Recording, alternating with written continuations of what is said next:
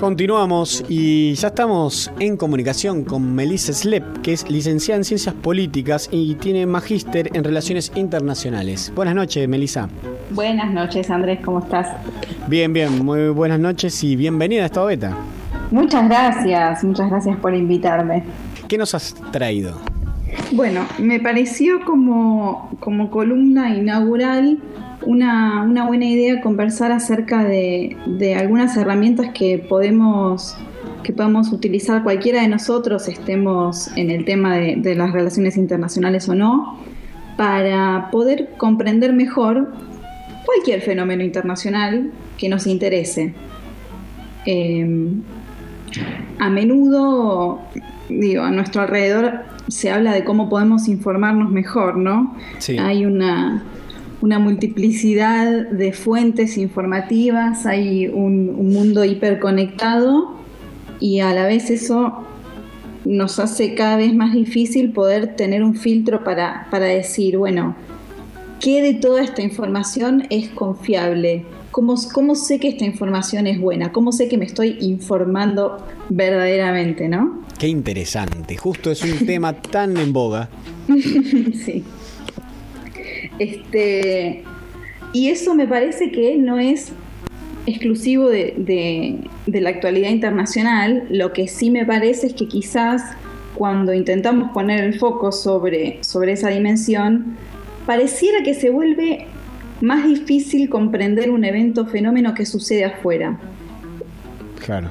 No sé qué opinas.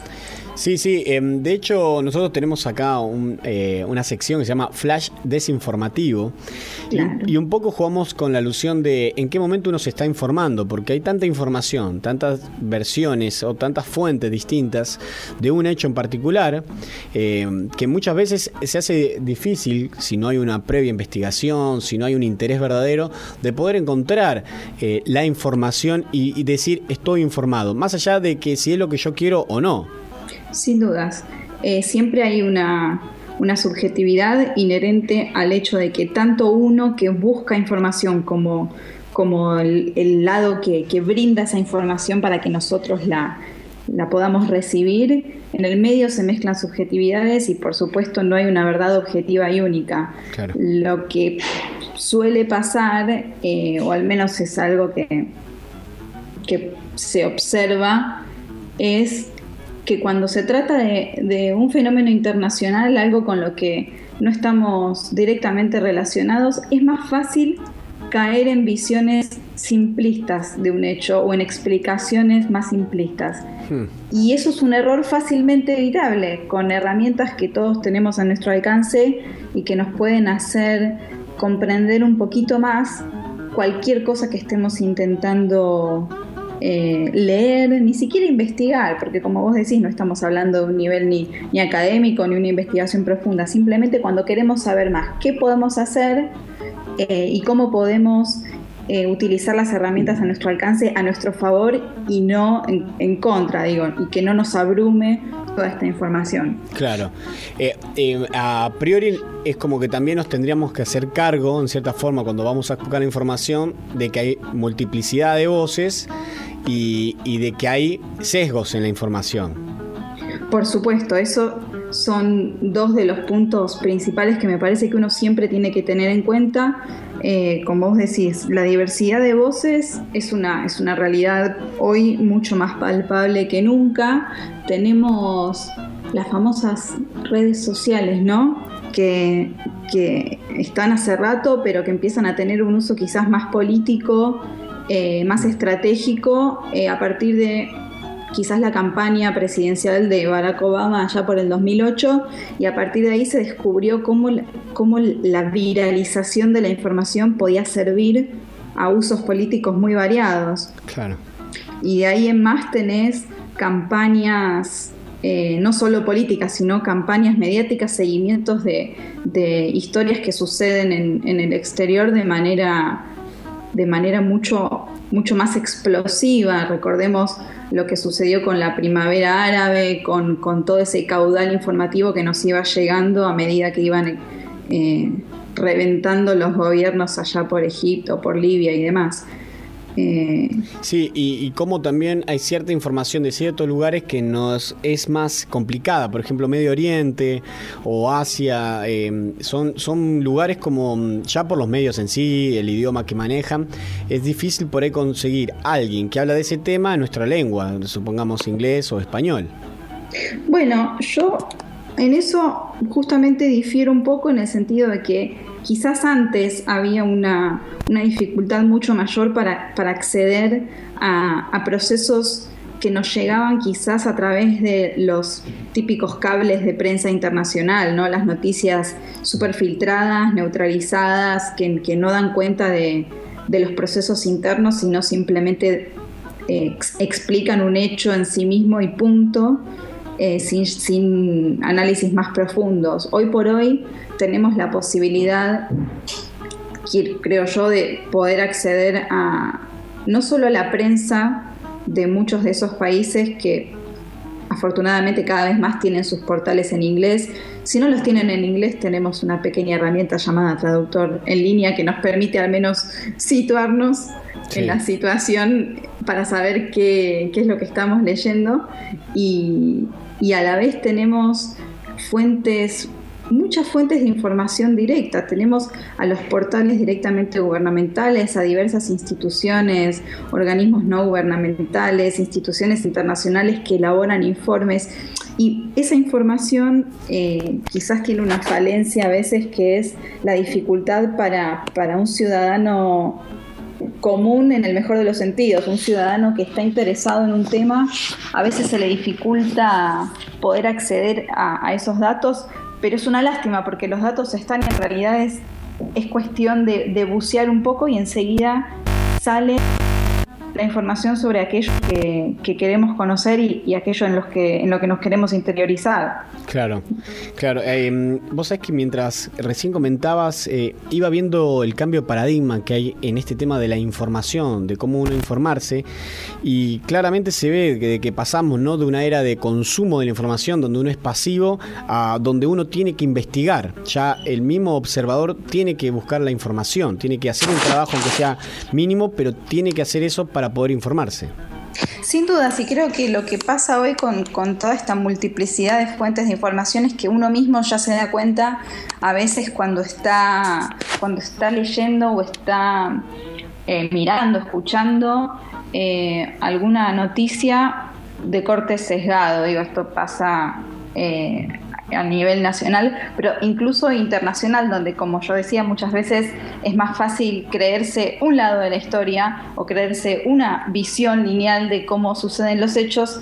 Hoy uno sabe que, en cada país, en, cada región, se dan fenómenos tan complejos que, nunca hay una sola manera de entender las cosas y efectivamente está en cada uno de nosotros tener un poquito, un poquito más de proactividad, pero simplemente por el hecho de que la información está ahí esperando, esperando para que nosotros la, tomemos y hagamos nuestras, nuestras interpretaciones. Claro, exactamente.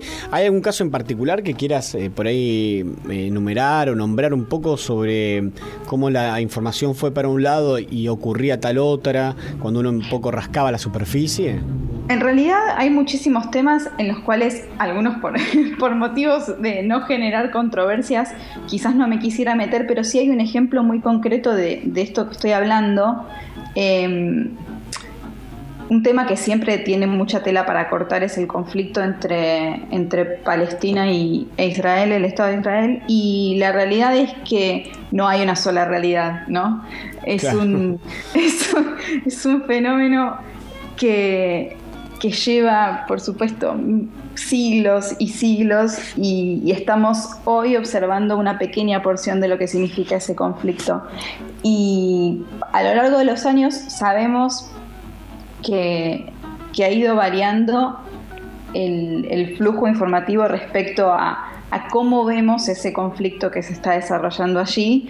Eh, sabemos que en nuestro país ha habido un, un cambio respecto a la manera de interpretar esta información también, pero en realidad las interpretaciones que se hagan acá no importa, lo que importa es lo que sucede allá, en la medida de lo posible, poder saber cómo se, da este conflicto y, y, el ida y vuelta que tiene me parece muy interesante. Particularmente me sucedió el año pasado de encontrarme con una con un análisis de, de la revista Foreign Policy, Política Exterior, que no la encontré en español. Les mandé, les mandé el enlace por si quieren compartirlo en inglés, pero debe estar en algún lado en español porque ya es de, hace unos meses. Que cuenta un poco la justificación, eh, no ideológica, sino la justificación estratégica de una de las últimas incursiones del Estado de Israel en la franja de Gaza. Eh, en, la, en, la, nota me parece que queda quizás claro que, que no, se está, no se está diciendo Israel hizo bien o hizo mal, hay cosas para criticarle siempre, pero en eso pasó que por cómo pintaron los medios de comunicación esa estrategia, esa ofensiva militar en particular, este otro costado de, los hechos no, no había figurado mucho. Se, habló de la unilateralidad de Israel respecto a su incursión en Gaza y resulta que quizás había una red de túneles subterráneos que, que se estaban construyendo que permitían a, sectores extremistas del Estado palestino entrar en Israel sin ser detectados y poder perpetrar ataques terroristas y secuestrar soldados.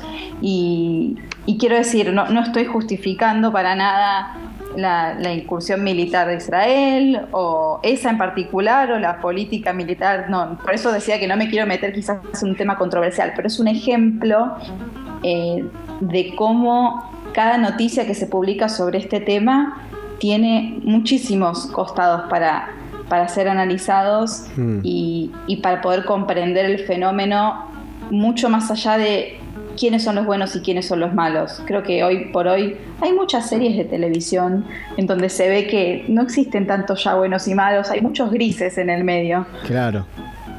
Y, está bueno poder comprenderlos y, por supuesto tener una opinión. Yo puedo estar de acuerdo, no puedo estar de acuerdo con, con cosas que sucedan en el mundo, todos tenemos derecho a formar nuestra propia opinión. Lo importante es poder formarla y no, y no que, que que nos la den servida en bandeja y que la aceptemos así como así sin cuestionarla, me parece. Claro, em, em, eh, así como para pensar en limpio esta especie de tips que le vamos a entregar, ¿no? O le estás entregando a nuestros oyentes. Sí. Em, en, un punto sería ser investigador, aunque sea breve, pero ser activo a la hora de buscar una información, tratar de un poquito investigar. Por supuesto, ese es un muy buen tip. Eh, investigar y tener en cuenta que existen fuentes variadas de información, no solo nuestros diarios, no solo los diarios en general. Saber que existe una diversidad de voces más allá de, medios de comunicación o medios institucionales. Hoy tenemos, gracias a, de nuevo, a las redes sociales, tenemos el acceso a las personas y en el medio de toda la marea de información hay muchísimos líderes de opinión, yo los llamo líderes de opinión o formadores de opinión en, en cuanto a personas comunes y corrientes que quizás no tienen un trabajo particularmente en política o en, o en medios, pero son personas que por alguna razón pueden pintar un escenario muy concreto de la realidad que están viviendo. Siempre son esos, esos testigos de cualquier hecho, hmm. eh, la gente que ahora está hablando acerca de lo que está pasando en Katmandú, en definitiva, esas personas están siempre y eso provee una fuente de información súper interesante más allá de, una noticia ya, ya, formada. A veces es un poco confuso, ¿no? La, la, marea de los tweets y las publicaciones y los blogs, pero, pero me parece que es importante también tener en cuenta esa diversidad de voces. Claro, eh, sí, perdón. No, no, no, por favor. iba a decir que también animarse, aunque traduzca mal o a lo Tarzán, pero bueno, animarse también a las herramientas eh, de traducción para cuando uno busca por ahí en chino o en, en, árabe, por ahí en algún blog o algo, alguna información, algo no entiende, usarlo, animarse a usarlo. Ni hablar. Después si no tiene ningún tipo de sentido ya es otra cuestión, pero no cuesta, no cuesta nada y, a lo mejor podemos, podemos acceder a, aunque sea una parte de, cosas que, no sabemos que, están sucediendo. Después, otra cosa que, me parece muy interesante es y, lo, dije, lo, escribí y lo, voy a decir, quizás un poco por, es un vicio de, la profesión, pero los medios especializados en política internacional son eh, una fuente, me parece, subvalorada de información. Eh, un poco porque a veces pecan de academicistas, porque son análisis largos y, complejos a veces para quienes no, no están en tema, pero muchas veces por el contrario son medios en donde lo que se intenta es dar a conocer la actualidad internacional para un público más general. Digo, el foco está puesto en lo internacional, pero, el lenguaje es de uso común y corriente y se intenta acercar a la población a, estas cosas que están sucediendo en el mundo. Claro. Hay algunas, eh, algunos portales muy interesantes en ese sentido. Hay un sitio web que se llama United Explanations, que tiene, está en español, si bien se llama United Explanations en inglés, eh, Equilibrium también es un, es un portal argentino dedicado particularmente a las relaciones internacionales y la diplomacia, pero con el objetivo de, acercarse a un público general. Y es Ser Europa, que particularmente es un proyecto muy familiar para mí y muy querido, eh, en donde se intenta hacer un puente entre Europa y América Latina. Y, y allí también tiene una sección informativa muy, muy importante y análisis hechos por gente como uno, gente joven, gente interesada, despierta, que, quiere acercar cuestiones de interés a un público más amplio. Entonces hay un montón de estas iniciativas que, nos permiten también tener una perspectiva bastante diferente de lo que son los eventos internacionales. Te, quiero consultar por el medio RT que, ha copado a nivel mundial, ¿no? Por decir así, con, eh, siempre le dicen copado la parada. RT lo veo en todos lados, tiene canales, ha hecho cosas asombrosas como hacer entrevistas hace poco a un presidente, en este caso a Cristina Fernández. Em, consiguen notas, eh, consiguen, cosas que para cualquier otro medio es muy difícil. Y quería saber tu apreciación sobre este medio que también es bastante polémico. Es bastante polémico, yo lo empecé a ver recientemente cuando adquirí la televisión digital. así que ahí pude empezar a, ver un poco, porque no tuve cable durante muchos meses, así que ahora tengo la televisión digital.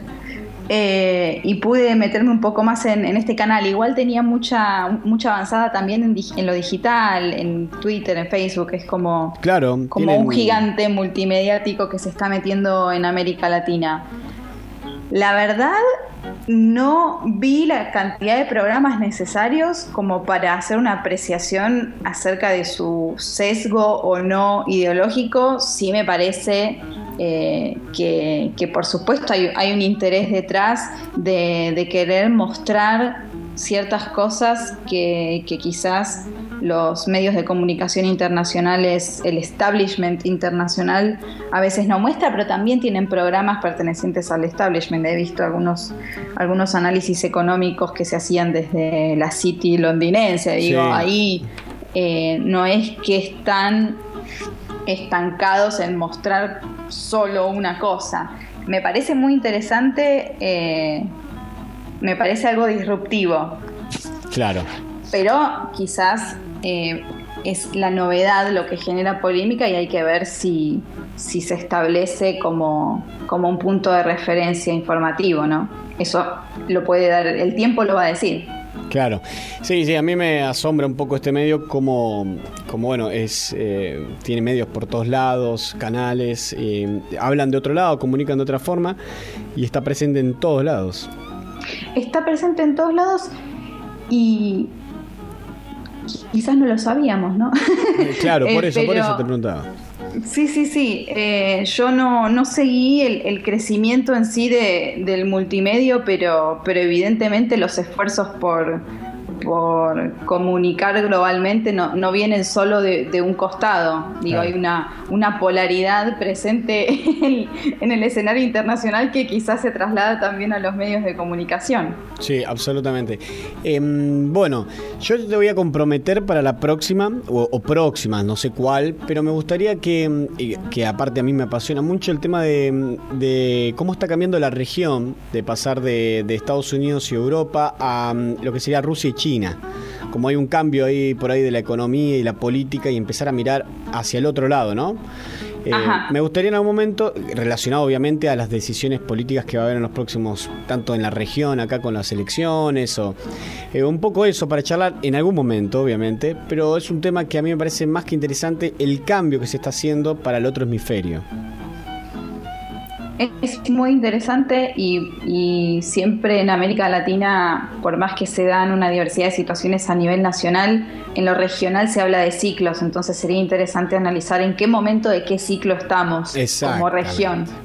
Exactamente. Eso, eso me parece, y más en el contexto de elecciones que va a haber ahora en Argentina, de las inversiones que hay de China, de Rusia que se fueron a reunir con Rusia, y tantas cosas que están pasando. Así que me parece que bueno, que es un tema que podemos charlar y vos de, sabiendo y siendo experta en esto, por ahí podemos dar una mirada un poco más amplia. Podemos, podemos dar la discusión. Por lo menos no tengo ningún problema. Sí, lo intentamos, no hay problema. Bueno, Melissa, un placer tenerte en el programa, de empezar así, también viendo que podemos hoy, bueno, tener un poco de actividad y buscar la información, de, tener una multiplicidad de voces, de meterse en las redes sociales y por ahí preguntar o ver a tal persona si dijo eso, si no lo dijo o qué dijo. Eh, me pareció interesante poder empezar a construirnos como informadores. Sin dudas, y me parece que es un gran momento para, animarse a saber. Claro, exactamente, exactamente. Qué mejor para cerrar así. Eh, un placer enorme, Melissa, estar con vos y poder charlar, tenerte en el programa. Bueno, muchas gracias por invitarme y espero ansiosa nuestro próximo encuentro. Gracias, Melissa.